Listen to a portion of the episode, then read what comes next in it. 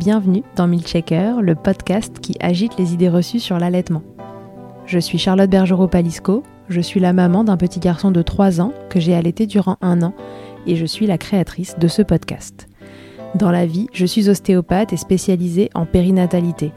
Je m'occupe des femmes en général, de leur désir de grossesse à leur postpartum, des bébés et des enfants. J'accompagne spécifiquement certaines problématiques d'allaitement en libérant les bébés des tensions qui les empêchent de téter correctement, permettant un allaitement serein pour la mère et l'enfant.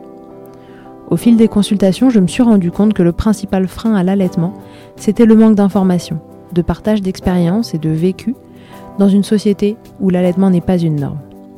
Je vous propose donc d'interroger avec moi des mères et des pères sur leurs expériences, mais aussi de vous informer auprès de professionnels spécialisés en allaitement. Mon objectif est simple, vous informer, vous donner des clés pour faire des choix en conscience, banaliser l'allaitement sous toutes ses formes, vous le rendre plus accessible, plus facile et alimenter ce fameux village dont on a tant besoin pour élever un enfant. On part aujourd'hui sur un épisode expert et pour cette occasion, je reçois à nouveau Julie Forillon qui nous avait raconté son histoire d'allaitement l'année dernière dans l'épisode 20. Julie est sage-femme et consultante en lactation, presque IBCLC. Elle nous offre aujourd'hui un épisode bourré d'infos pour comprendre tous les mécanismes qui se jouent au niveau hormonal autour d'un allaitement et qui peuvent affecter ou non vos cycles, vos tétés, un désir de grossesse, une grossesse elle-même, nombre de sujets qui souffrent souvent des idées reçues qui circulent autour de l'allaitement. On parlera donc allaitement et syndrome prémenstruel, méthode de contraception MAMA, on reviendra sur les mécanismes qui expliquent les douleurs que Rachel a ressenties dans l'épisode précédent, on parlera allaitement et désir de grossesse, procréation médicalement assistée, grossesse, aversion à l'allaitement, mais aussi réflexe d'éjection dysphorique. Non, ce n'est pas un gros mot, mais je ne vous souhaite pas non plus d'en connaître les effets. Puis, on profite pour prendre des nouvelles de Julie et de sa famille depuis un an. Et spoiler, ils vont très bien, ils attendent d'ailleurs leur deuxième enfant et je me réjouis pour eux. Je vous laisse boire les paroles et les explications de Julie et vous souhaite une très belle écoute. Salut Julie, bienvenue dans Milkshaker. Salut Charlotte, merci de m'avoir invitée. Avec plaisir. Julie, je suis ravie de te retrouver dans Milkshaker parce qu'on s'est déjà vu il y a un peu plus d'un an pour tourner l'épisode de ton histoire d'allaitement avec Rosalie. Et là, cette année, tu reviens en tant que professionnelle parce qu'entre-temps, tu as passé euh, tes examens, etc. Et là, tu es en attente de ta certification d'IBCLC, c'est bien ça? Oui, c'est ça.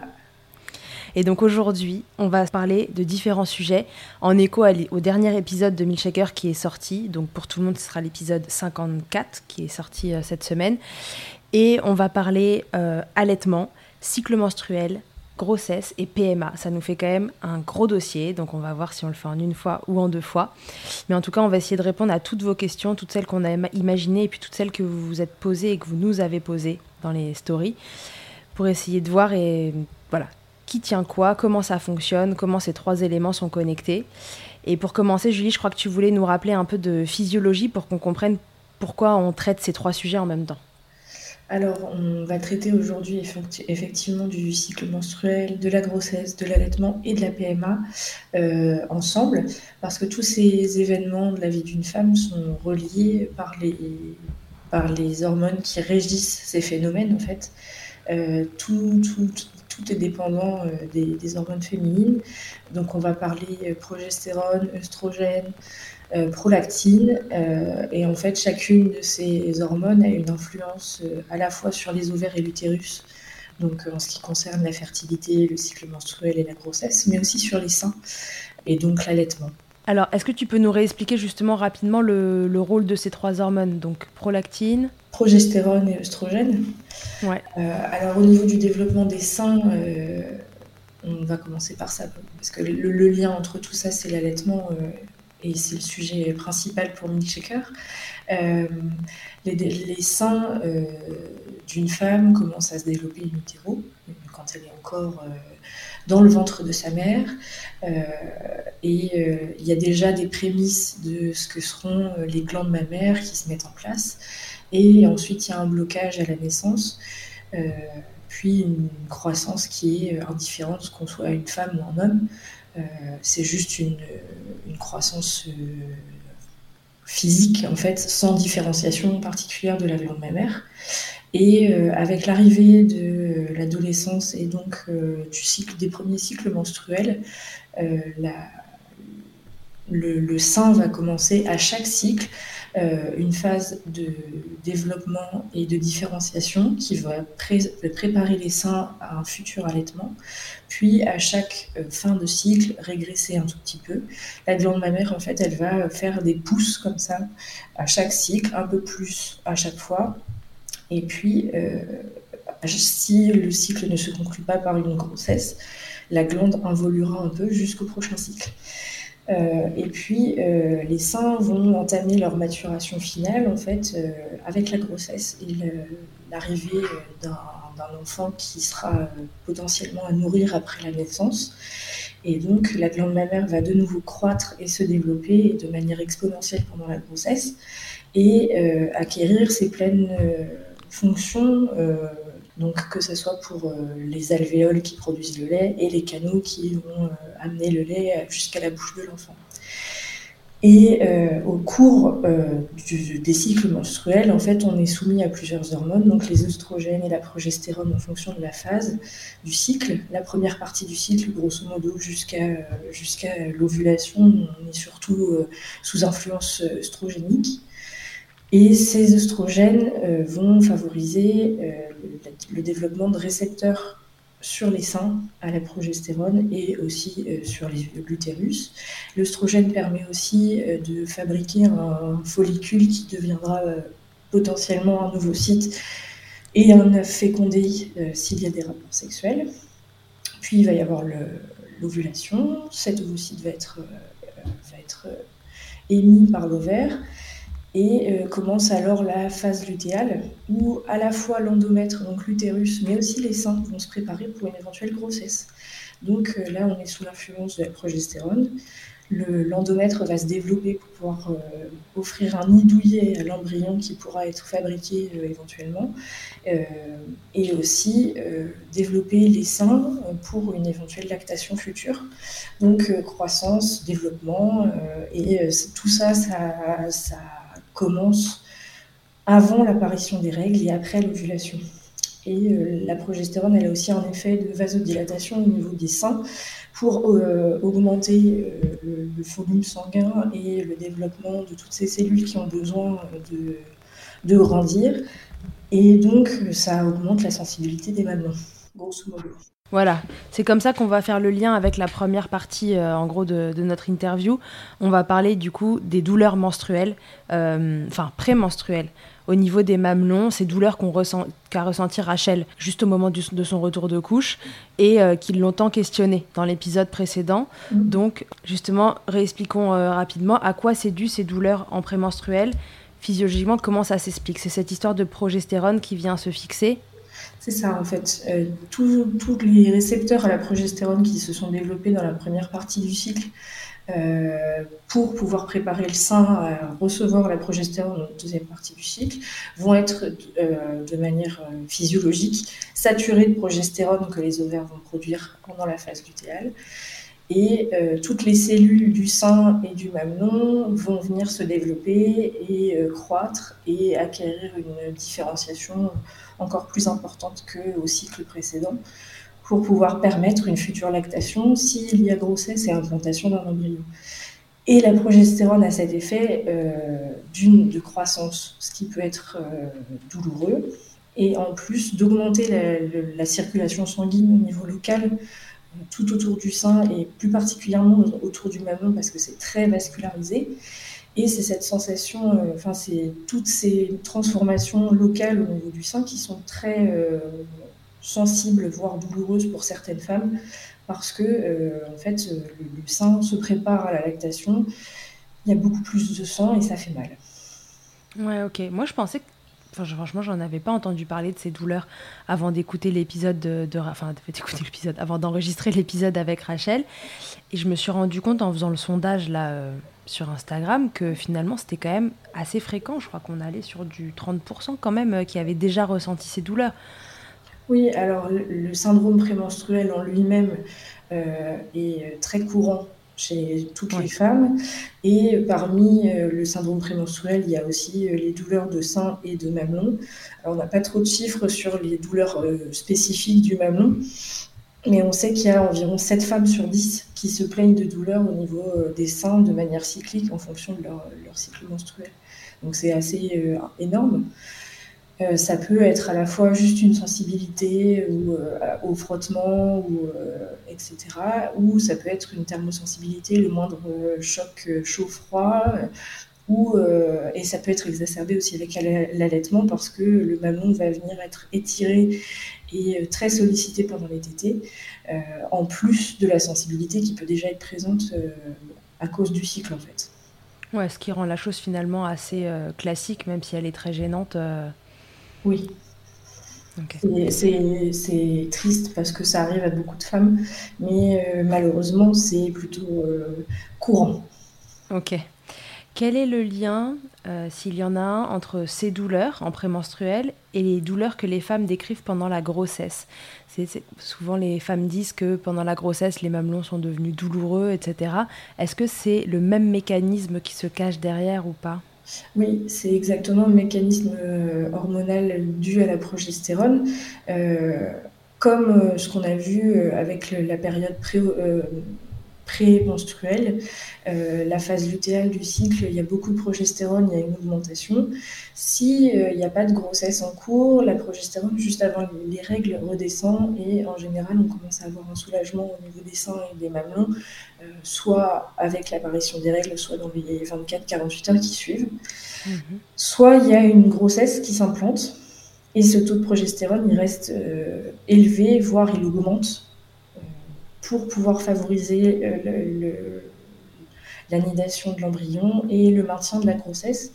Progestérone, c'est la progestation, en fait, c'est l'hormone de la grossesse qui fait que euh, cette sensibilité va être maintenue et accrue, euh, surtout pendant le premier trimestre. Mais il y a des femmes qui expérimentent ces, ces sensibilités, voire douleurs, toute la grossesse et jusqu'à jusqu'à l'accouchement. Ouais, ok. Oui, et donc c'est de ces douleurs-là que naissent les aversions à l'allaitement dont on parle euh, pendant la grossesse. C'est effectivement dû à ce mécanisme aussi, c'est que la douleur peut parfois dépasser euh, ce qui est euh, raisonnablement acceptable et supportable par les femmes. Et effectivement, ça peut donner lieu, s'il y a allaitement pendant toute une grossesse, de, de tétés qui sont très difficiles à vivre et d'aversions qui peuvent se mettre en place. Ok, on en reparlera après pendant la grossesse de ces aversions. Est-ce qu'il y a des pathologies qui sont un terrain, des pathologies ou des situations qui sont des terrains favorisants pour que ces douleurs-là apparaissent? Dans le cas de Rachel, tu vois, il y a un syndrome des ovaires polykystiques. Dans les questions que j'ai reçues, il y a une, euh, y a une dame qui m'a dit Moi, j'ai eu, des, eu des douleurs comme ça à partir du moment où j'ai posé mon stérilet en cuivre. Et la gynéco lui avait dit que c'était euh, que le stérilet en cuivre euh, exacerbait ces situations-là. Et euh, c'était pareil, au premier jour des règles, tout s'arrêtait. Il y a une relation très étroite entre certaines pathologies des ovaires, de l'utérus, comme le SOPK ou, même l'endométriose, avec tout ce qui est fertilité et éventuellement recours à la PMA. Euh, ça n'a pas vraiment de lien forcément avec la sensibilité mamelonnaire. Ça peut avoir un lien par contre avec la production de lait chez les femmes qui sont euh, touchées par ces pathologies. Par contre, on peut euh, difficilement comprendre comment il pourrait y avoir un lien entre le. Enfin, à part avoir un problème de production de progestérone, par exemple le SOPK, c'est plutôt le problème œstrogénique. Euh, l'endométriose, c'est une douleur qui est provoquée euh, par euh, de l'endomètre qui se retrouve ailleurs que dans l'utérus et qui saigne dans des endroits qui ne sont pas censés être faits pour recevoir du sang. et tout ça, c'est lié au cycle, effectivement, et à la fertilité, mais pour le coup, ça n'a pas vraiment de lien avec, avec la sensibilité des mamelons et les douleurs au sein. Non, c'est au petit bonheur la chance, peu importe un peu le terrain sur lequel on est. C'est ça. Et concernant le stérilet au cuivre? Alors, je pense que concernant un stérilet hormonal, donc euh, qui lui est un stérilet à la progestérone, là, ça pourrait s'expliquer. Pour un stérilet au cuivre, c'est pareil, j'ai du mal à comprendre. Euh, comment il pourrait y avoir un lien, en tout cas, avec la sensibilité des mamelons. Si on les a ressenties une fois, ces douleurs, est-ce que ça va se reproduire à chaque cycle? Pas forcément, heureusement. Après, mm. c'est encore une fois, comme tu le dis, un peu au petit bonheur la chance, ou la malchance, entre autres. Euh, je pense que effectivement, il y a possibilité d'avoir plusieurs fois ces douleurs parce que le mécanisme se répète euh, à, chaque cycle. Euh, après, on sait aussi que euh, tous les symptômes prémenstruels sont exacerbés pour le retour des premiers cycles après une, grossesse. Le retour de couche, c'est bah, un peu comme les premières règles, c'est hyper fort comme symptôme. Et en plus, on n'a pas vécu ça depuis bien longtemps entre parfois les, les procédures de PMA, puis la grossesse euh, et ensuite l'allaitement. On n'a pas eu de cycle depuis parfois euh, deux ans, trois ans. Euh. et donc le retour des premiers cycles peut être particulièrement difficile à vivre du point de vue de tous les, de tous les symptômes prémenstruels. Après, ça peut aussi diminuer au fur et à mesure ou rester stable ou augmenter, être variable selon les cycles. Et ça dépendra, je pense, très particulièrement du taux de, progestérone et de, aussi certainement d'autres facteurs euh, propres à la femme, c'est euh, son taux de, fatigue, et puis sa réponse et sa réaction à la douleur aussi. On est beaucoup moins euh, réceptif, disons, quand on est très fatigué ou déshydraté, dénutri, et on a moins de, a facilité à gérer une douleur dans ces cas-là que si on est en pleine forme et pas malade, etc. Donc je pense que c'est aussi, il y a plusieurs composantes à la douleur. Et euh, il y a une part de, de sentiment et de ressenti qui fait que euh, la douleur peut être perçue de différentes façons selon les cycles. Après, effectivement, c'est pas parce que c'est arrivé une fois que ça arrivera toujours. Mais il y a des chances pour que ça recommence. Ok. Quelle solution on a pour euh, pallier à ces douleurs euh, Qu'est-ce qu'on peut faire? Alors, euh, bien dormir, bien manger. Mhm. Non mais attends, c'est... on rigole, mais c'est une grande base. Hein. Vous savez, la nourriture, c'est quand même l'essence que vous mettez dans votre corps. dormir, voilà, le sommeil, ça fait diminuer tous les seuils de déclenchement de douleur et de, de tout ce qu'on veut. Donc c'est quand même une grande base dans la vie, bien manger, enfin manger correctement plutôt et bien dormir. Voilà, donc euh, pour pouvoir euh, encaisser plus facilement les douleurs éventuelles. Et puis, euh, ben, essayer de trouver les, déclencheurs, ou en tout cas ce qui pourrait majorer les douleurs en, fonction des cycles.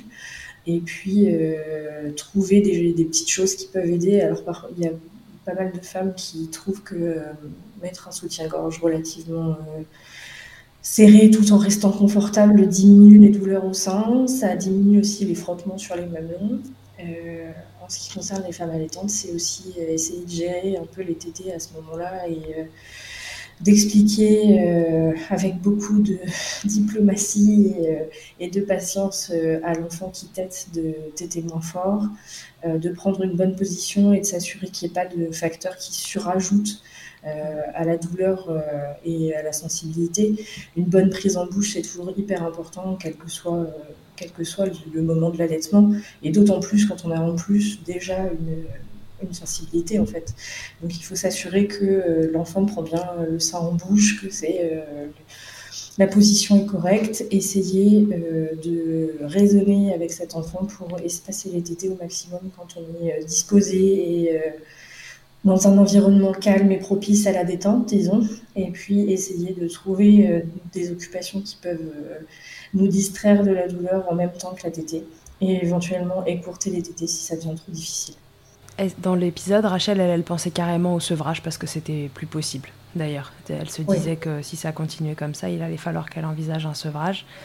Ça peut être une solution aussi si jamais c'est plus supportable. Euh, oui, effectivement, la solution euh, de, dernier recours, ça serait le sevrage pour euh, éviter de surajouter l'allaitement et, les, mises au sein euh, à la sensibilité déjà présente des mamelons, parce qu'on sait qu'un enfant qui tète, ça rajoute, ça, sollicite beaucoup les mamelons et l'aréole, et que si on a déjà des seins qui sont sensibles, forcément les mises au sein vont être plus, plus sensibles encore. Et si, ça, si ça devient le, dernier recours parce qu'on ne supporte pas cette douleur, il faut peut-être l'envisager pour certaines femmes et il faut se faire accompagner dans ce cas-là par les professionnels qualifiés. Oui, d'ailleurs, Rachel, elle nous expliquait dans l'épisode que, en fait, elle, c'était vraiment uniquement au moment des tétés, c'est-à-dire qu'elle ne ressentait pas du tout de douleur, c'était uniquement la tétée qui venait déclencher ça. Elle parlait d'aiguilles qui lui transperçaient le mamelon, enfin, c'était un truc, c'était quand même assez costaud. Donc, euh, c'était purement déclenché par la, la succion. Oui, effectivement, c'est euh, tout le mécanisme de la succion et de, comment l'enfant. Euh, pas maltraite, mais en tout cas utilise le mamelon pour réussir à téter, qui fait qu'en fait, il double en longueur, il est très étiré. Alors c'est fait pour, c'est élastique et en dehors de toute autre pathologie et toute autre sensibilité, euh, le mamelon est fait pour faire ça et il est étudié pour que ça soit supportable pour la femme. Mais si on, on, additionne et la tétée avec une succion d'un bambin euh, pour le cas de Rachel qui a 23 mois, donc il commence à avoir une succion bien costaud. Et, euh, la sensibilité euh, due, au, syndrome prémenstruel, effectivement, ça peut vite devenir un cauchemar. je réfléchis en même temps qu'on le fait là, et je me dis, est-ce que le, la prise d'une pilule, tu vois, euh, le progestrative, où on prend les, les, mêmes doses tous les jours, pourrait venir calmer ça? Bah alors, effectivement, euh, au niveau euh, hormonal, pour avoir des cycles qui soient euh, artificiels et d'avoir un taux de progestérone constant, une contraception progestative plutôt parce que c'est plus, plus, compatible avec l'allaitement, peut faire en sorte que, effectivement, les, cycles, même si on arrive à avoir des règles ce sont ce qu'on appelle des fausses règles, c'est euh, les règles anniversaires, c'est euh, mm. provoqué par euh, la chute des hormones et l'arrêt de, la, de, la, de la pilule. Mais effectivement, une pilule purement, enfin une micropilule du coup purement progestative avec des doses constantes de progestérone pourrait faire en sorte que mm. il n'y ait pas ce pic de progestérone qui arrive juste avant les règles et qui est très douloureux et euh, qui peut euh, rendre les euh, très sensibles. Oui, donc ça, ça peut être une solution s'il n'y a pas de désir de grossesse, évidemment, parce que sinon, c'est pas une bonne idée de prendre une pilule. Oui, si, dans le, si le, dans le cas de patientes qui ne sont pas en désir de grossesse, comme peut l'être Rachel dans son cas, ça peut être une solution alternative au sevrage de prendre, de prendre des, des, doses de progestérone un peu tout le temps et de, de, de s'assurer de l'absence d'un pic. Ouais, ok. Ok, très bien. Est-ce qu'on s'est tout dit sur ces douleurs euh, du mamelon? En prémenstruel pendant l'allaitement Je, pense, que, oui, on a un peu fait le tour. Euh, parfait, ça va nous faire le lien du coup entre le désir de grossesse et l'allaitement. Donc là, encore une fois, ce n'est pas une bonne idée de prendre la pilule si, vous avez un désir de grossesse, mais jusque-là, je ne devrais pas prendre euh, quoi que ce soit à qui que ce soit. Euh, alors, désir de grossesse et allaitement, est-ce qu'on peut revenir sur l'effet contraceptif de l'allaitement, justement, euh, la méthode MAMA, etc. Est-ce que tu peux nous réexpliquer tout ça?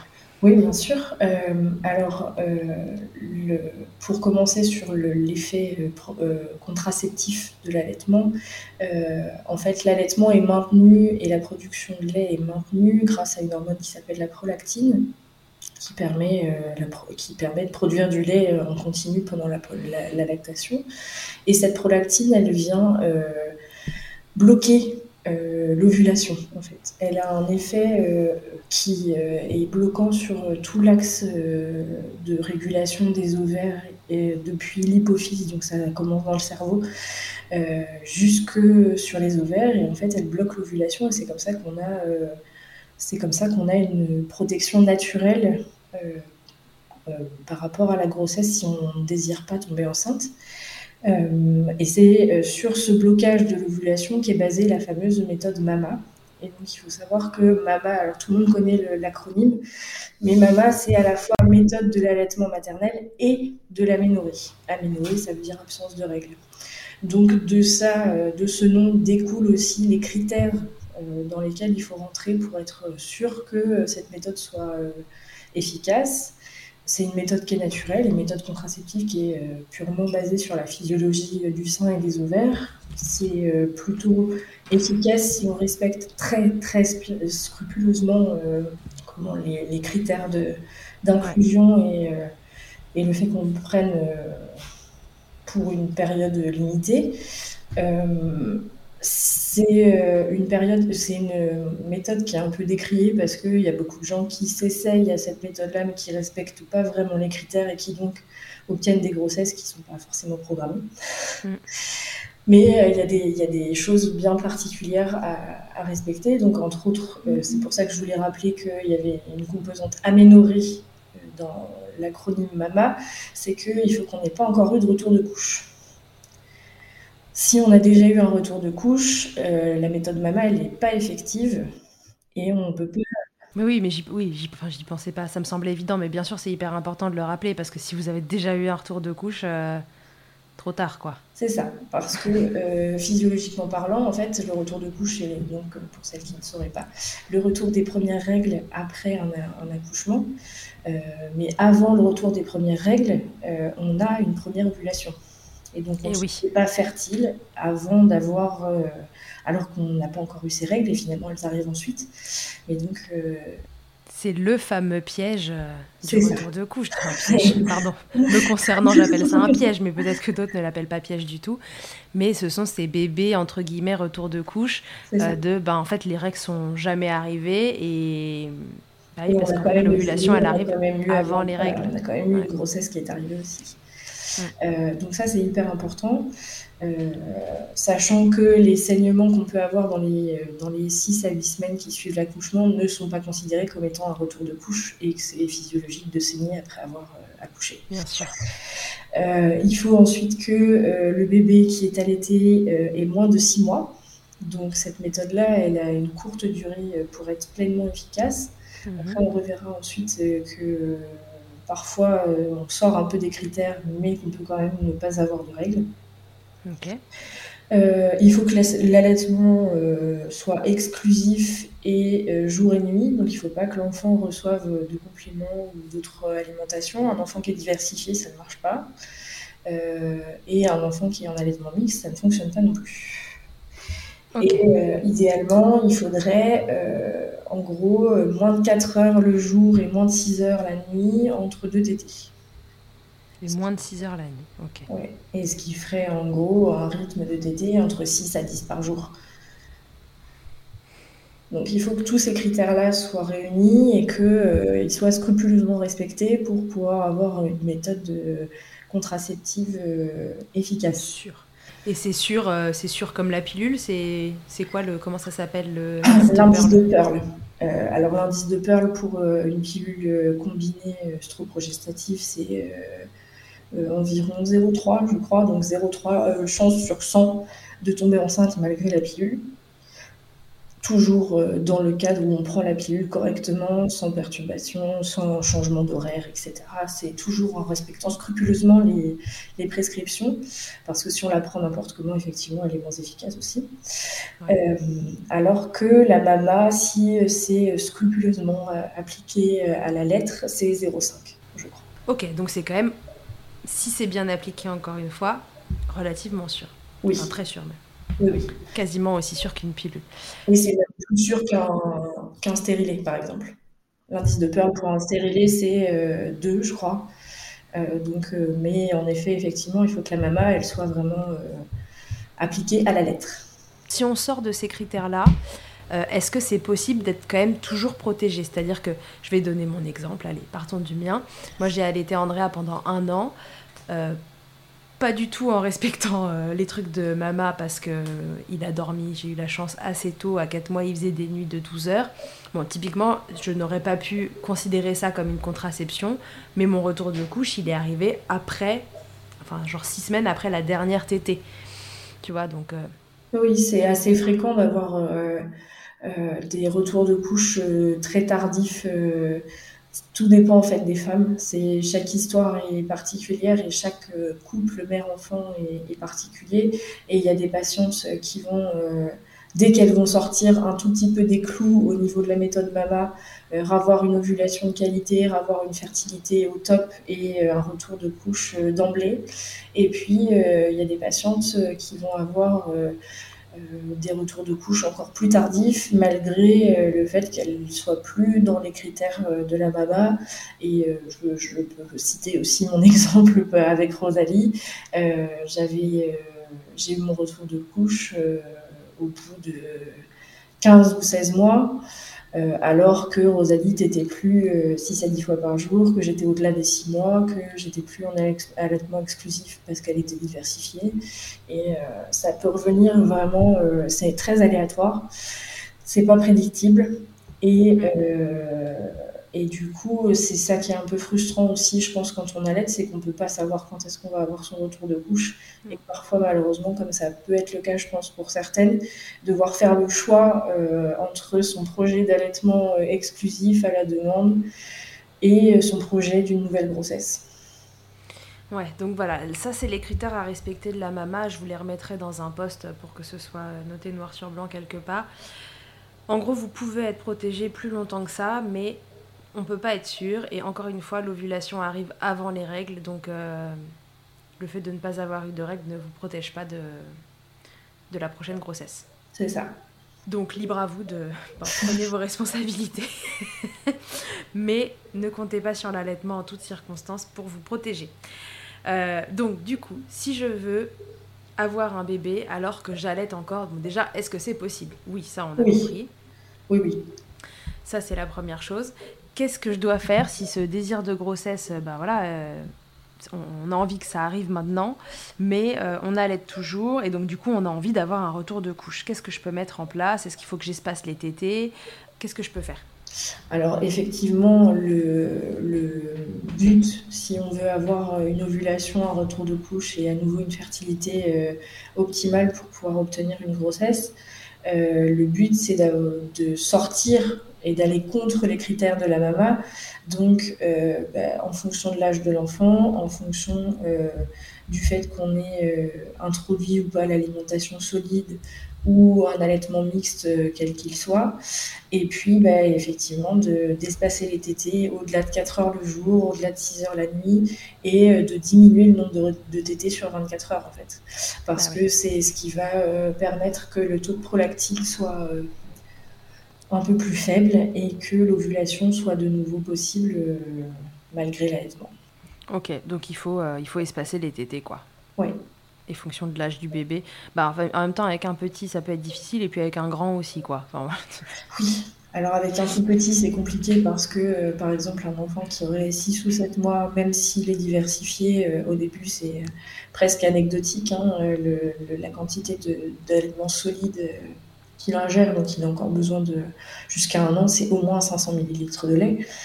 Euh, donc euh, les recommandations sont telles que tu peux pas non plus euh, faire n'importe quoi. Après, ce qu'il est possible de faire, c'est que si tu as un enfant qui arrive à dormir la nuit, c'est ne plus le réveiller, parce qu'il y a des femmes qui réveillent leur enfant pour qu'il tète la nuit. c'est essayer de différer les tétés dans la journée et de se contenter de tétés vraiment purement nutritives au moment des repas, euh, en gros euh, petit-déj, déjeuner, goûter dîner, éventuellement une cinquième tétée en début de nuit ou quelque chose comme ça. avec un tout petit, c'est difficile à mettre en place parce que bah, ils comprennent pas. En fait, et, ils ont encore besoin de beaucoup de lait. Et avec un plus grand, avec un bonbon, et par exemple pour Rachel, avec un enfant de 23 mois, euh, le problème c'est qu'ils comprennent très bien que le sein est accessible et qu'il pourrait téter, mais qu'on leur refuse. Donc là, c'est toutes les capacités euh, de, diplomatie et de négociation qui peuvent rentrer en jeu. C'est d'essayer de faire comprendre à un enfant qui a toujours euh, pu téter à, à la demande en fait euh, qu'il va falloir euh, diminuer un peu les tétés, d'une parce que ça fait mal à maman, ou parce qu'il y a un désir de grossesse, ou euh, pour toute autre raison, s'il y a une envie de sevrage partiel aussi, ou complet, et effectivement d'essayer de, négocier pour que les tétés soient par exemple à heure fixe, ou décalés, ou seulement dans certains contextes.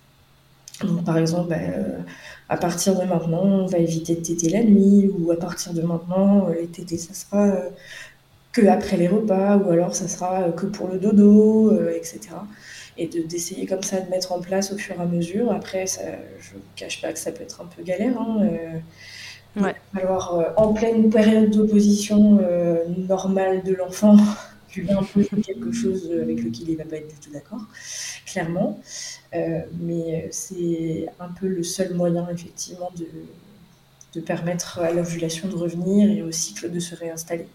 Ouais, et là, du coup, je vous renvoie vers l'épisode 31 que j'avais fait avec Céline Bourganeuf, qui est euh, spécifique sur le sevrage euh, du petit, du plus grand, euh, complet, incomplet, nocturne, tout ce que vous voulez, et vous y trouverez pas mal d'informations si c'est un sujet qui vous intéresse. Dans le cadre d'un parcours PMA, quelles sont les choses à savoir euh, Donc toujours dans cette partie désir de grossesse, on, passe au sous-type euh, PMA, donc procréation médicalement assistée. Quelles sont les, grandes lignes à connaître avant de se lancer dans un parcours PMA Rachel nous explique dans son épisode que voilà, on n'allait pas quand on commence un parcours PMA. Est-ce que tu peux nous expliquer euh, les tenants et les aboutissants de tout ça? Alors effectivement, il y a beaucoup de centres de PMA euh, qui vont euh, préconiser, voire imposer euh, l'arrêt de l'allaitement pour commencer le protocole. C'est ce à quoi Rachel a été confrontée, entre autres. Je pense que derrière cette interdiction qui n'est certainement pas toujours, voire jamais expliquée, on vous dit que c'est interdit, point barre, on ne vous explique pas pourquoi. Euh, il y, a des préoccupations euh, diverses et variées des équipes. Euh, Rachel, dans l'épisode précédent, abordait la question du prix d'une PMA et du coût éventuel d'une PMA qui ne fonctionnerait pas avec le, le, rapport que pourrait avoir un allaitement sur les chances de succès de cette procédure. Alors il y a effectivement ça, parce que au niveau physiologique, euh, toujours l'allaitement euh, interfère avec le, cycle naturel et va interférer euh, certainement aussi en moindre mesure, mais avec le protocole de PMA. Parce que en, PMA, il y a plusieurs étapes en, gros, et toutes ces étapes, elles sont basées aussi sur la physiologie et sur les hormones. donc d'abord, on va mettre au repos l'hypophyse et on va bloquer l'ovulation pour euh, pouvoir avoir euh, ensuite euh, une stimulation ovarienne que l'on que l'on contrôle et que l'on dirige. et donc, enfin, on va déclencher l'ovulation. et puis ensuite, on va faire en sorte qu'une éventuelle grossesse tienne et soit maintenue une fois qu'on aura replacé les embryons, par exemple dans le cadre d'une fille. Toutes ces étapes, elles sont permise par euh, des injections et euh, d'hormones particulières et en fonction du cycle. Le, protocole sera adapté en fonction de chaque femme et en fonction des, de ses taux hormonaux de base, mais en gros, euh, on va faire intervenir la GNRH, soit, enfin, soit des antagonistes, soit des agonistes, donc soit des choses qui ressemblent à GNRH ou qui bloquent la GNRH on va euh, faire intervenir la FSH et on va faire euh, intervenir quelque chose qui ressemble à, la LH et qui s'appelle euh, l'HCG, qui est entre autres l'hormone que l'on produit en début de grossesse. Il faut savoir que la prolactine, naturellement, elle bloque, GNRH, FSH et LH. Or, ce sont les hormones principales qu'on utilise pour les protocoles de, de PMA. Et donc, il y a euh, un risque pour que la prolactine qu'on produit en tant que, euh, puisse interférer avec le protocole euh, de blocage, puis de stimulation ovarienne et de déclenchement de l'ovulation. Après, on ne sait pas dans quelle mesure, parce qu'il n'y a pas d'études qui ont été réalisées. D'une, ça coûte trop cher, c'est ce que disait, c'est ce que disait Rachel. Et puis, euh, en fait, on, a, on, est quand même très frileux euh, en France et partout dans le monde pour faire des tests de protocoles euh, médicamenteux sur des patientes soit enceintes, soit sur des patientes allaitantes. Ouais. Donc tout ça, c'est une partie de la réponse. C'est à la fois effectivement, est-ce que ça ne va pas interférer sur le protocole de PMA qui laborieux et très coûteux? Et puis il y a aussi l'inverse qui est vrai, c'est-à-dire est-ce que ça ne va pas interférer sur la lactation et sur l'enfant? Parce qu'il y a, euh, encore une fois, les tests médicamenteux, etc., ne sont pas réalisés euh, sur des femmes enceintes ou lactantes. Euh, est-ce qu'on a la preuve écrite que les protocoles de PMA soient complètement inoffensifs, à la fois pour l'enfant qui tète, et est-ce qu'il y a vraiment une innocuité sur la production de lait? Il n'y a pas vraiment d'études. Très certainement euh, que euh, les doses reçues euh, et, émises dans le lait sont très faibles et en soi ne gêneraient absolument pas un enfant, mais on n'a pas la preuve écrite A, par A plus B.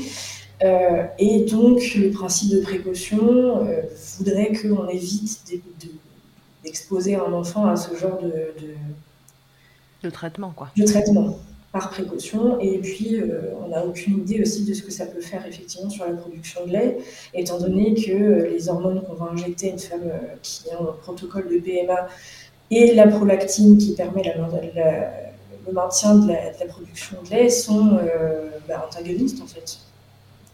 Ouais, ouais, c'est ça. Ce sont des hormones qui sont antagonistes, qui normalement se régulent l'une l'autre. C'est-à-dire qu'il y en a beaucoup d'une, il y en a moins de l'autre, et il y en a beaucoup de l'autre, il y en a moins de l'une. Donc si vous venez interférer dans ce processus-là, ça peut être un problème dans un sens comme dans l'autre, quoi, finalement. Exactement. On ne sait pas dans quelle proportion, encore une fois, parce qu'on ne fait pas d'études sur ces populations-là. C'est des populations euh, qui sont, euh, comment dire, euh, précieuses. Exactement. et, et, donc, du coup, on ne vient pas trop faire d'études sur elles, mais dans le de la compréhension qu'on a de ces mécanismes-là, on préfère euh, pas trop y toucher, quoi. Voilà. Ok, bien, bien, bien. Donc voilà, désir de grossesse et allaitement. Si on devait résumer, bon, bah, si vous avez un désir de grossesse en allaitant, la base, c'est d'avoir votre tour de couche. Souvenez-vous, si vous n'avez pas de désir de grossesse, pour le coup, euh, qu'en termes de contraception, l'ovulation arrive avant les règles et que euh, c'est un peu risqué euh, de se dire qu'on est protégé jusqu'au jour où ces premières règles arrivent. c'est ça. Voilà, après prenez encore une fois vos responsabilités. Et donc si vous voulez que ça arrive et que votre tour de couche n'est pas encore arrivé et que vous voulez le déclencher, bah, le jeu c'est de euh, diminuer le nombre de TT pour sortir des critères au maximum de la méthode MAMA, fonction de à quel point vous êtes pressé, etc. On vous laisse faire votre tambouille et voir euh, comment vous voulez opérer euh, des, des, TT différés, euh, un sevrage si c'est nécessaire, complet, incomplet. Voilà, et là, vous pouvez retrouver d'autres infos dans, dans différents épisodes. Maintenant que j'ai eu ce désir de grossesse, que j'ai différé ou pas les tétés, ou que juste j'ai un bébé qui est arrivé un peu surprise, mais qu'en tout cas, je suis enceinte, alors A lot can happen in three years, like a chatbot may be your new best friend. But what won't change? Needing health insurance. United Healthcare Tri Term Medical Plans, underwritten by Golden Rule Insurance Company, offer flexible, budget friendly coverage that lasts nearly three years in some states. Learn more at uh1.com. Euh, une des grandes idées reçues qui circulent sur l'allaitement et la grossesse, c'est le risque de fausse couche. Alors là, bah d'ailleurs, ça fait un peu partie des raisons pour lesquelles ils sont frileux en PMA. Oui, aussi. Voilà. Euh, alors voilà, bah, voilà ma question. Quid du risque de fausse couche, Julie S'il te plaît, aide-nous à comprendre. Euh, on va d'abord partir sur, euh, sur le contexte où tout est facile et où la femme concernée qui est enceinte n'a jamais eu de problème avant de fausse couche ou de problème de ce type-là, et que donc elle est à bas risque de, de reproduire une fausse couche il n'y a pas plus de risque de fausse couche en allaitant. Gros scoop. J'aime ce scoop. Euh, tout comme euh, une patiente qui a jamais eu une menace d'accouchement prématuré ou d'accouchement prématuré n'est pas plus à risque euh, d'accoucher avant la date si elle allait. Deuxième gros scoop. Parce que. Maintenant, il faut que tu nous expliques les scoops. Alors, pourquoi? Encore une fois, c'est une, alchimie et un équilibre hormonal qui, euh, qui fait euh, que en fait l'utérus c'est un muscle euh, qui répond à l'ocytocine qui est une des hormones aussi de l'allaitement.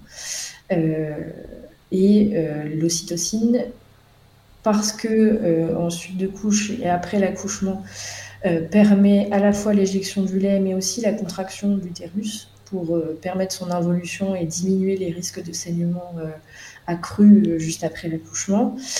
On a beaucoup pensé que l'allaitement pouvait faire contracter l'utérus en dehors de ce contexte postpartum immédiat et donc soit déclencher une fausse couche euh, parce que euh, l'utérus en fait contracterait et expulserait l'embryon ou le fœtus euh, qui, est, qui est installé, ou favoriserait un accouchement prématuré en donnant des contractions avant l'heure en dehors, encore une fois, je reprécise, c'est en dehors de tout contexte particulier, d'antécédents euh, particuliers par rapport aux fausses couches, aux accouchements prématurés ou euh, dans le cadre, par exemple, d'une rupture prématurée des membranes. voilà, dans ces cas-là, on prendra des précautions. Peut-être même que c'est inutile, on n'en sait rien, mais dans, dans ces cas-là, en tout cas, on prendra plus de précautions. Et... Je reviendrai là-dessus, effectivement, mais quand tout va bien, que c'est une grossesse normale et qu'il n'y a pas d'antécédents particuliers, euh, ce fameux muscle qui est l'utérus et qui euh, répond à l'ocytocine, euh, il va avoir des récepteurs à l'ocytocine, parce que c'est toujours une question de récepteurs et de liaison entre le, récepteur et l'hormone concernée.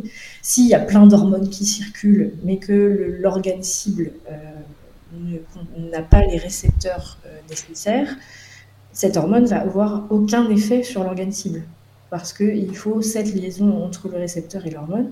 Donc les récepteurs à l'ocytocine apparaissent sur l'utérus à partir du troisième trimestre. La, nature est bien faite, en fait, vous n'êtes pas censé accoucher avant le troisième trimestre. Alors pourquoi euh, maintenir en vie et développer des, récepteurs à l'ocytocine sur votre utérus alors que vous n'êtes pas censé accoucher à ce terme-là et que votre utérus n'a pas besoin de se contracter? Donc, il n'y a pas plus de risque en allaitant euh, et en ayant des, taux d'ocytocine élevés et des pics d'ocytocine à chaque tétée euh, d'avoir une fausse couche ou d'accoucher prématurément. Parce qu'il n'y a pas encore de récepteur. Voilà, donc c'est pas par le biais de l'allaitement. S'il y a des contractions avant le troisième trimestre, ce n'est pas par le biais de l'allaitement qu'elles sont créées.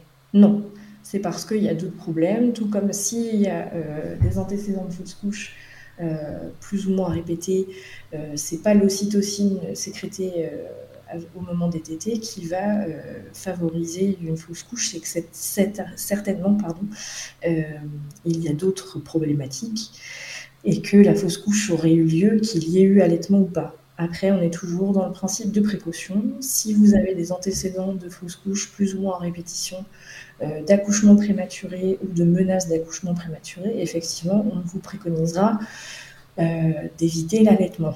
Tout comme on va préconiser aux femmes qui sont en menace d'accouchement prématuré, qui ont déjà eu un accouchement prématuré, de ne pas avoir de rapport sexuel, parce que euh, d'une, un rapport sexuel et un orgasme, ça fait contracter l'utérus de manière physiologique. Et euh, si c'est un rapport sexuel avec un partenaire masculin et qui a euh, éjaculation au niveau du vagin et donc du col, il y a des hormones dans le sperme qui s'appellent les prostaglandines qui peuvent modifier le col. Mais c'est là c'est un tout autre processus. Voilà. Et euh, mais par exemple, on peut dire à certaines patientes qui font une menace d'accouchement prématuré de ne pas avoir de rapport sexuel pour pas euh, surajouter un risque par rapport euh, à ces prostaglandines, aux contractions que ça peut engendrer, etc. Mais c'est le principe de précaution. C'est euh, on met une ceinture et on met des bretelles au cas où, mais on n'est vraiment pas sûr que l'allaitement, même dans le cas d'antécédents particuliers de fausse couche ou d'accouchement prématuré, ait un réel effet c'est tellement multifactoriel et tellement euh, basé sur, euh, sur plein de choses qui s'ajoutent, qui finissent par faire euh, un vase plein, mais c'est plein de petites gouttes. On ne peut pas savoir quelle petite goutte a déclenché vraiment le problème. on va éviter autant que possible de rajouter des gouttes supplémentaires. Ok, donc ça c'est par rapport à la contractilité de l'utérus et donc à l'ocytocine circulante qui génère la contractilité de l'utérus.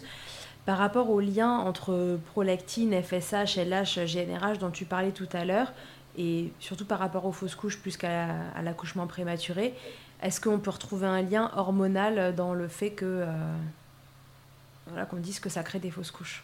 Euh, outre la contractilité, il y a aussi euh, la progestérone qui joue un, rôle très important en début de grossesse et au moment de la nidification euh, pour maintenir la grossesse et permettre la gestation sur le long terme.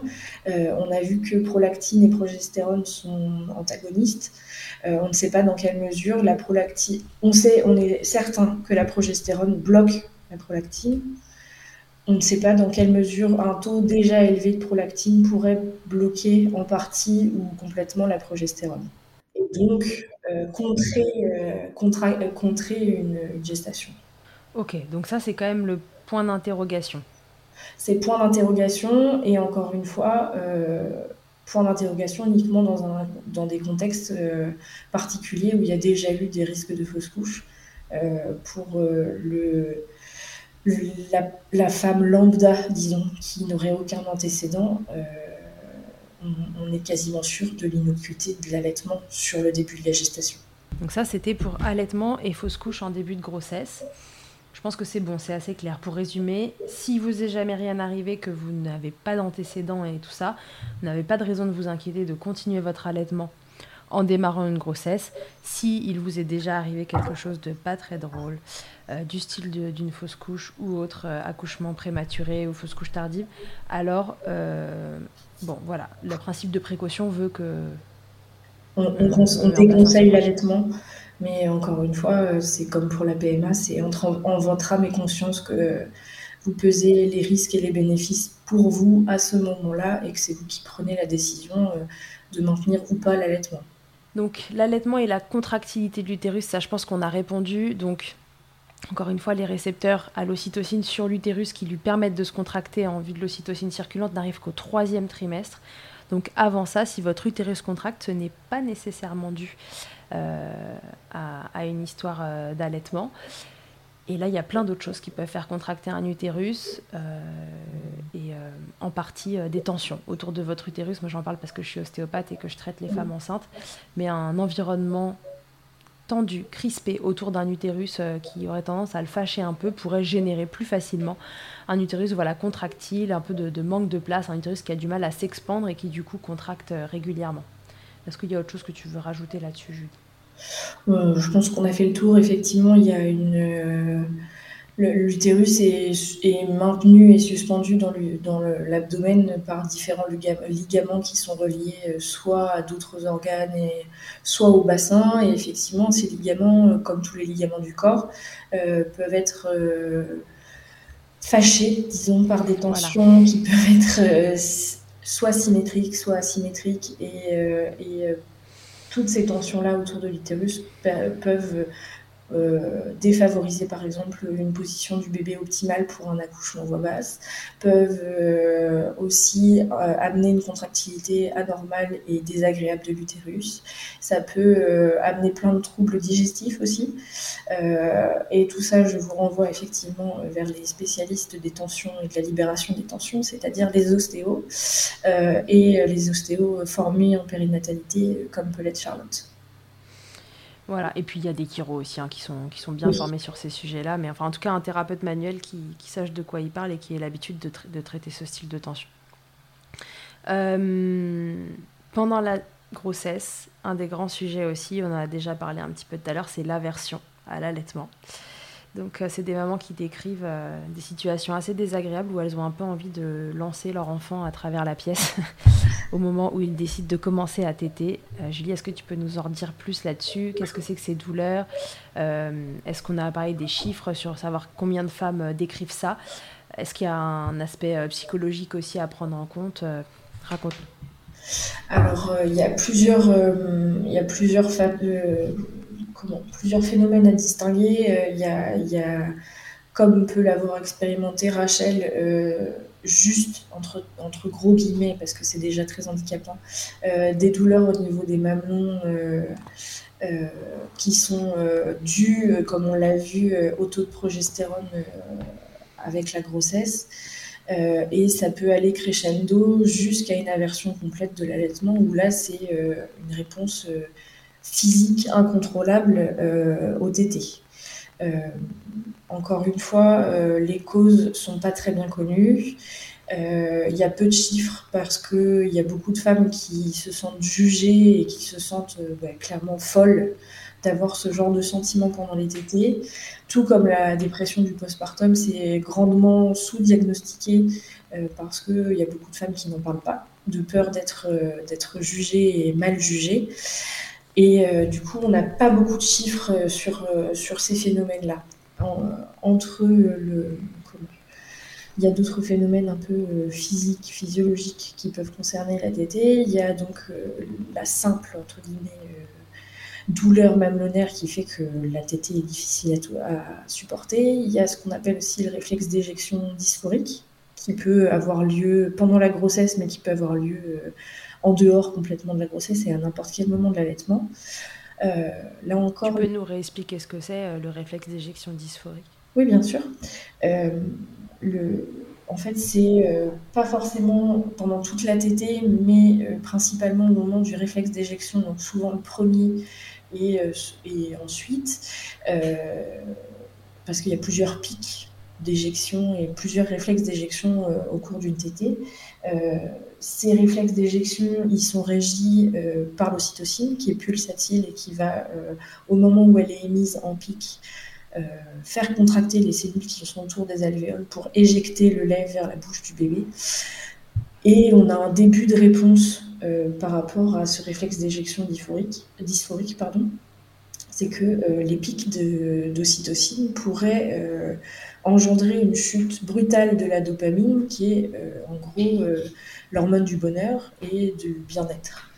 Et euh, avec cette chute brutale de la dopamine, des sensations de mal-être, de dépression éclair, de, de, même parfois de pensées suicidaires, juste au moment du réflexe d'éjection, et de patients qui se sentent déprimés et au, plus, au fond du fond, juste à ce moment-là. C'est très passager, c'est euh, très intermittent, mais euh, ça peut être complètement euh, déstabilisant parce que on, nous vend, on nous vend la tétée avec l'ocytocine comme étant le comble du bien-être et du bonheur parce que l'ocytocine, c'est l'hormone de l'amour et de l'attachement.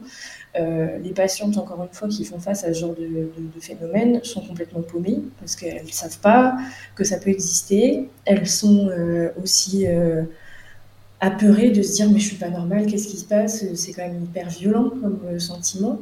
Et euh, je fais le lien aussi avec euh, l'épisode de l'année dernière et les comment les phobies d'impulsion. C'est des choses dont on se dit il faut pas parler, on va prendre pour une folle, etc. Et c'est très dur à gérer en fait. Là, ça se, pour le réflexe d'éjection dysphorique, ça se concentre au moment du réflexe d'éjection. Le reste de la tétée se passe plutôt bien. Donc c'est vraiment pulsatile et intermittent. Et puis encore le niveau euh, au-dessus, disons, euh, en termes de, de, symptômes et de, ressentis. Euh, on arrive à l'aversion et on parle de aversion-agitation due à l'allaitement.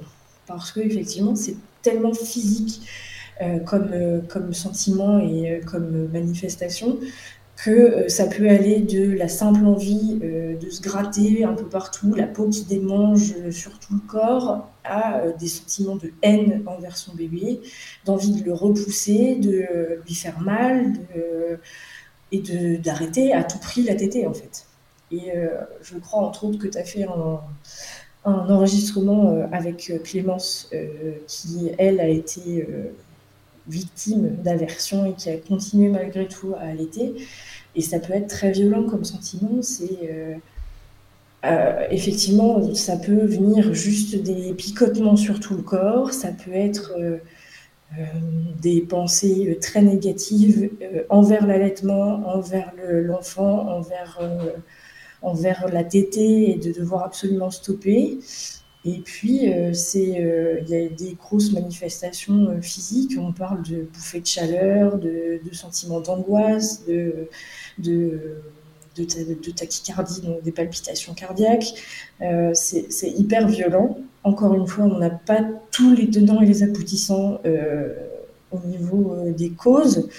Il y a une part d'une certainement physique et physiologique certainement dû à la prise en bouche et euh, peut-être lié aussi à la, baisse de la dopamine comme pour le réflexe d'éjection, mais qui durerait pour, pour le coup toute la, toute la.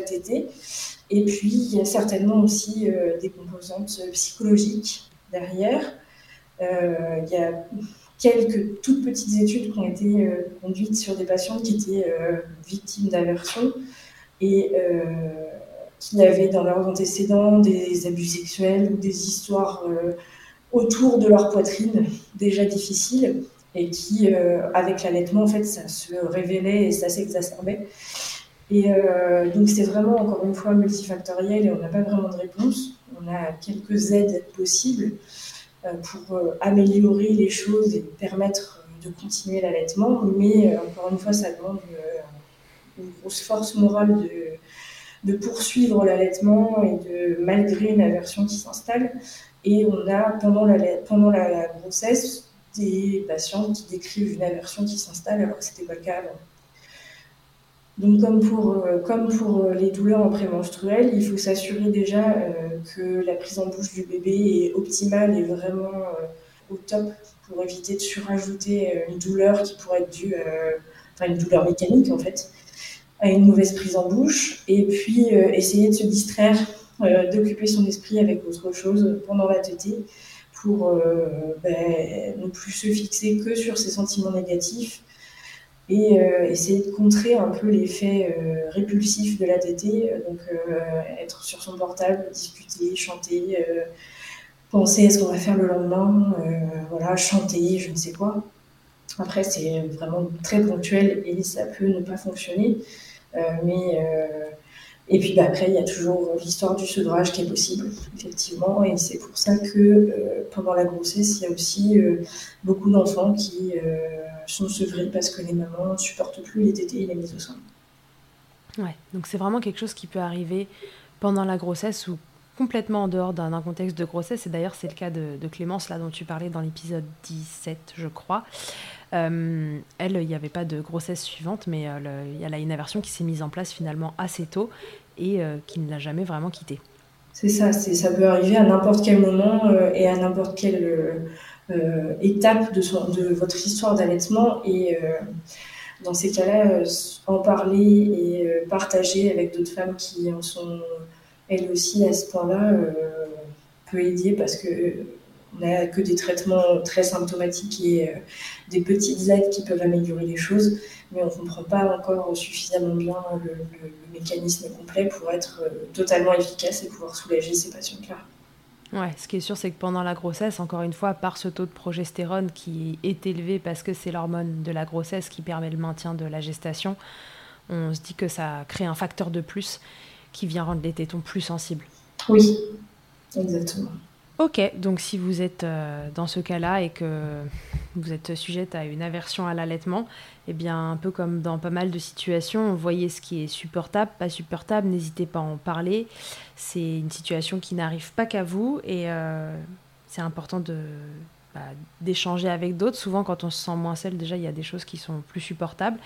Et puis, si jamais ça ne l'était pas, alors vous avez des professionnels qui peuvent vous aider. Et si vraiment ça ne l'était pas, et bah, toutes les options sont envisageables euh, jusqu'au sevrage. Et ça, c'est vraiment à vous individuellement de voir ce qui est possible et pas possible euh, pour vous. Mais ça ne regarde euh, finalement que vous.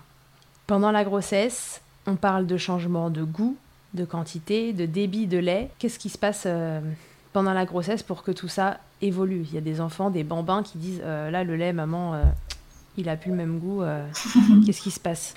Alors effectivement, il y a pas mal de croyances et qui sont parfois basées sur des informations correcte et réelle. Euh, le fait qu'il y ait moins de débit, qu'il y ait moins de, production de lait, encore une fois, c'est dû à la progestérone. C'est la faute de la progestérone pour beaucoup de choses. Oh là là, ça nous embête un peu, hein, cette progestérone. euh, ouais, c'est encore une fois, il faut faire le choix entre. Euh, enfin, elle, elle, favorise la grossesse et euh, se, se, moque un peu du reste. à la base, l'allaitement euh, et le, et c'est ce, sur quoi la, méthode MAMA est basée aussi, c'est que l'allaitement, euh, à l'époque où euh, la, la contraception n'existait pas pour la femme des cavernes qui venait d'avoir un petit, ça lui permettait de ne pas retomber enceinte. L'allaitement est une méthode naturelle pour espacer les grossesses et physiologiquement le fait qu'un enfant soit encore allaité euh, n'est pas compatible avec la grossesse, entre guillemets, euh, dans le sens où euh, bah, l'un et l'autre sont opposés au niveau hormonal. Ouais, ils ne fonctionnent pas sur les mêmes canaux. C'est celui qui, dont l'hormone principale et la prolactine euh, est antagoniste de celui dont l'hormone principale est la progestérone. C'est ça. Donc en fait, la progestérone, euh, une fois qu'il y a une grossesse qui est en place et qui se maintient et qui, avance, euh, non seulement elle va faire en sorte de maintenir la grossesse, mais on l'a vu, elle va faire comme une remise à zéro en fait de la glande mammaire qui malgré la lactation qui a été maintenue si l'allaitement était poursuivi, la glande mammaire a un peu involué parce que les, besoins euh, d'un bambin qui tète deux ou trois fois par jour euh, pour le plaisir et, et les besoins d'un nouveau-né qui ne dépend que de ça pour sa survie ne sont pas les mêmes en termes de composition de lait, de fréquence, de quantité de lait produit, etc. Donc en fait, euh, c'est un peu un reset, la grossesse, au niveau de la glande mammaire j'en parlais tout à l'heure, les, différentes évolutions de la glande en fonction des cycles et en fonction de la grossesse. Euh, la grossesse, elle va euh, remettre complètement à zéro l'évolution de la glande, relancer euh, une croissance et une différenciation au niveau de la glande pour que les alvéoles soient prêtes et, et bien, bien bien nourri et bien euh, câblé, etc., pour produire du lait pour l'enfant qui est à venir. Et donc le corps, à ce moment-là, favorise euh, naturellement euh, l'enfant qui est à naître par rapport à un enfant qui serait déjà en train de téter et qui serait, quel que soit son âge. Parce que si on a une grossesse alors qu'on a un enfant de 7, 9, 10, 12 mois qui tète toujours, les besoins du nouveau-né seront toujours priorisés euh, au niveau physiologique euh, de par les hormones qu'on pendant la grossesse et pour l'allaitement. Euh, et donc, une fois qu'on a compris ça, on peut comprendre aisément qu'un un reset complet et une remise à zéro de la croissance fait que la, la, la, glande mammaire ne fonctionne plus de la même façon. Et le fait que la progestérone contre la, prolactine fait que euh, la production de lait euh, diminue grandement, voire s'arrête.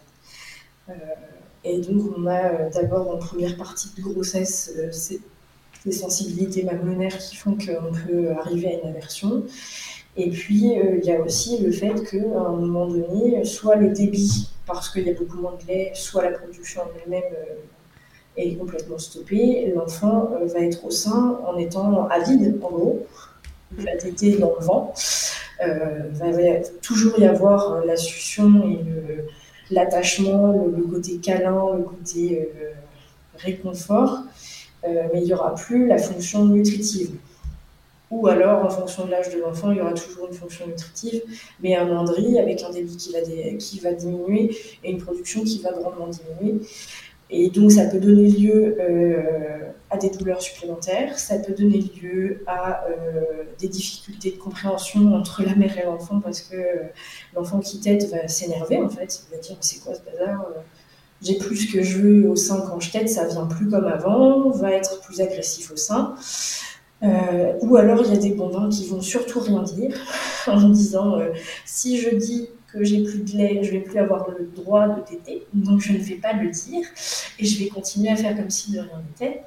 Euh, donc euh, toute cette partie euh, de développement et de croissance de la, glande, ça arrive surtout sur le premier trimestre et jusqu'à environ 20-22 semaines d'aménorrhée, où techniquement là la glande est en gros prête à produire du lait et attendra la fin euh, de grossesse et euh, la fin des gros taux de progestérone pour se mettre en route et euh, commencer à produire du lait avec la naissance de l'enfant, quel que soit le terme.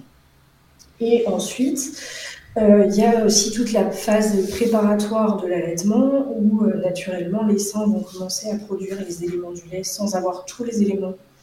Encore une fois, parce que la progestérone bloque la prolactine et c'est elle qui va lancer la production vraiment de lait mature. Mais on va commencer à produire du colostrum. C'est comme ça que euh, certaines femmes se rendent compte en cours de grossesse qu'elles ont des fuites, elles ont des pertes euh, on peut avoir du colostrum qui, euh, qui perle déjà, et c'est pour ça qu'à n'importe quel terme, quel que soit le terme de naissance de l'enfant, les femmes à la naissance ont plus ou moins de colostrum et qui sera adapté, encore une fois, à l'âge de l'enfant. Et ça, c'est une toute autre histoire, mais c'est la magie de l'allaitement. Et donc, en fait, euh, le colostrum, vu qu'il n'y a pas de prolactine qui peut être efficace sur la glande et euh, permettre la synthèse de lactose, qui est le sucre principal euh, du lait, la glande va produire du lait, mais qui ne sera pas du lait mature, qui sera du colostrum, qui sera beaucoup plus salé, donc changement de goût, et euh, possible dégoût par le bambin qui se retrouve d'un lait plutôt sucré euh, et gras à un lait plutôt euh, protéiné et salé en fait. Donc il y en a qui vont encore une fois ne pas s'en faire et accepter tout à fait ce changement en disant encore une fois si peut-être je dis que c'est pas très bon, on va arrêter tout court les tétés. Et puis il y a des enfants qui vont clairement dire non mais moi je veux plus téter, c'est pas bon quoi.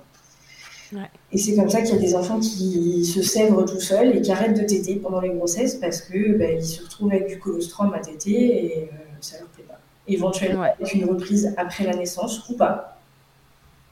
Et c'est comme ça aussi qu'il y a des enfants qui annoncent euh, oui. les grossesses. Exactement.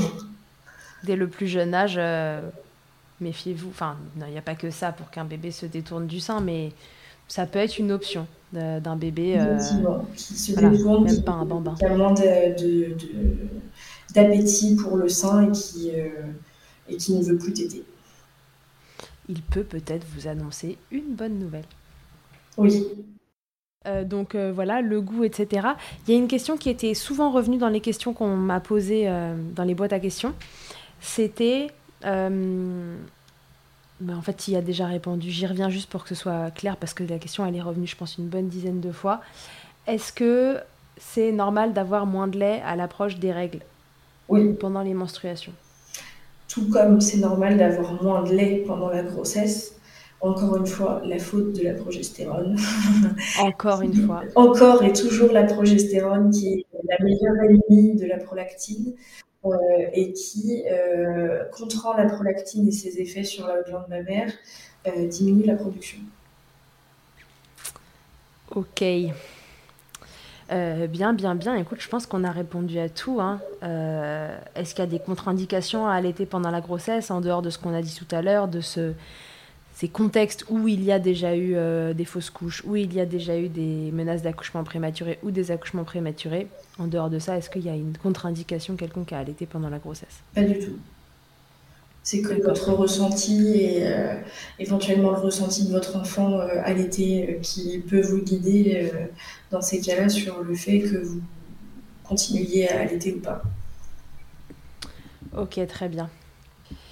Il y avait une autre question qui m'avait interpellée dans celle que j'avais reçue dans la boîte à questions.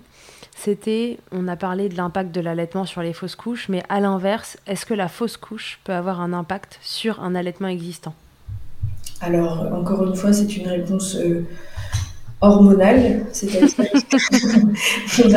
la progestérone au bûcher.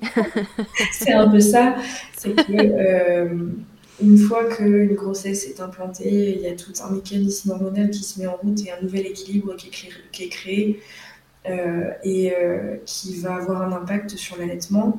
Euh, quand la grossesse s'arrête, que ça soit une grossesse au tout début ou une grossesse qui s'arrête prématurément ou une grossesse qui s'arrête à terme, tant qu'il y a arrêt de la grossesse et donc expulsion du placenta ou de ses prémices, euh, l'équilibre hormonal change de nouveau.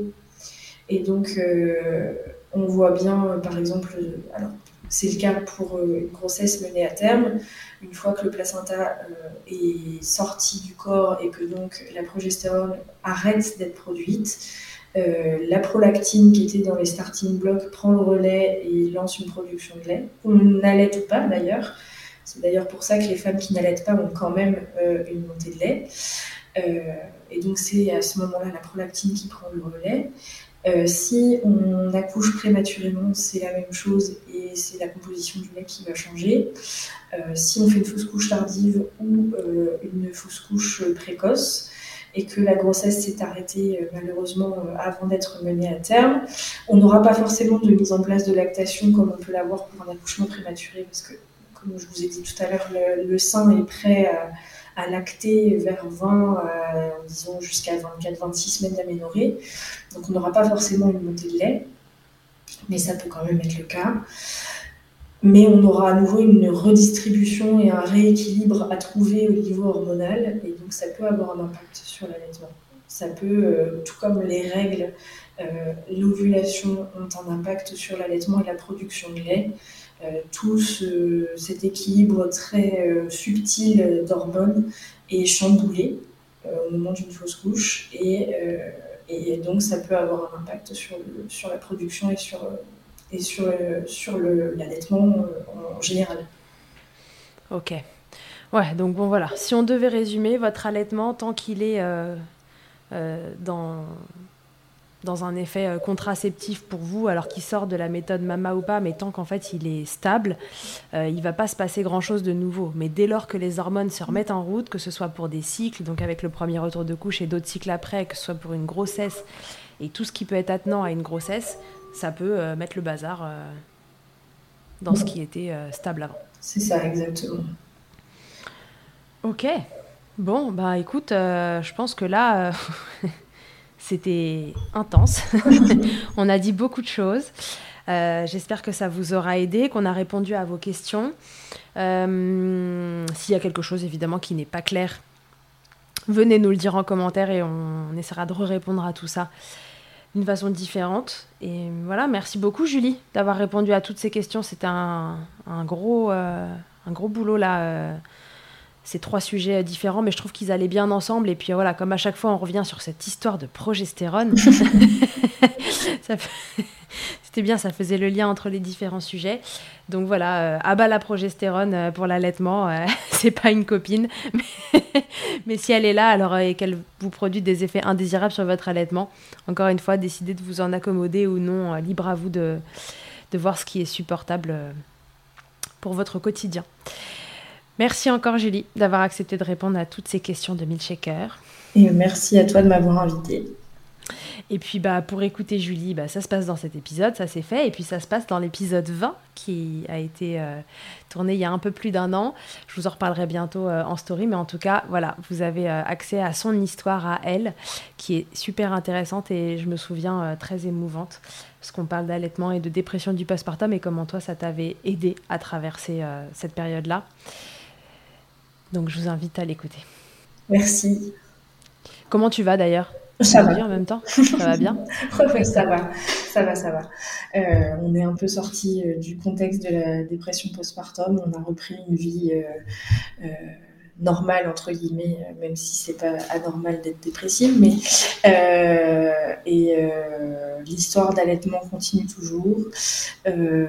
Rosalie continue d'être allaitée malgré euh, une grossesse qui s'est installée, euh, qui était euh, désirée et longuement désirée. J'ai moi aussi dû faire face à certains choix par rapport à l'allaitement.